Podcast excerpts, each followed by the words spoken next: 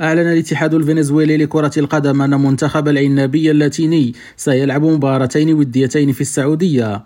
وذكر الاتحاد الفنزويلي على حسابه على شبكة تويتر أن منتخب فنزويلا تحت إشراف المدرب خوسي بيكرمان سيعود إلى الشرق الأوسط لمواجهة منتخب السعودية التي ستكون البلد المضيف يوم الجمعة 24 مارس ثم أوزبكستان في الثامن والعشرين من نفس الشهر في جدة. وتبدأ فنزويلا دورة تحضيرية جديدة سعيا للتأهل لكأس العالم المقرر إقامته بكل من الولايات المتحدة وكندا والمكسيك في 2026 وأقيمت آخر ودية خاضها المنتخب الفنزويلي في نوفمبر الماضي في دبي أمام سوريا وبنما وقد مني في اللقاء الأول بالهزيمة وتعادل في المواجهة الثانية.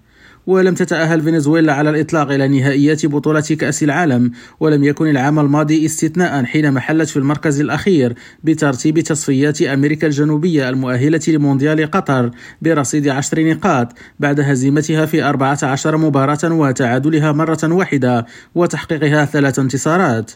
ويعد تأهل المنتخب العنابي اللاتيني لكأس العالم أبرز تحدي أمام بيكرمان الذي وقع مع فنزويلا في نوفمبر الماضي بعقد يمتد حتى 2026 خالد التوبة ريم راديو برازيليا.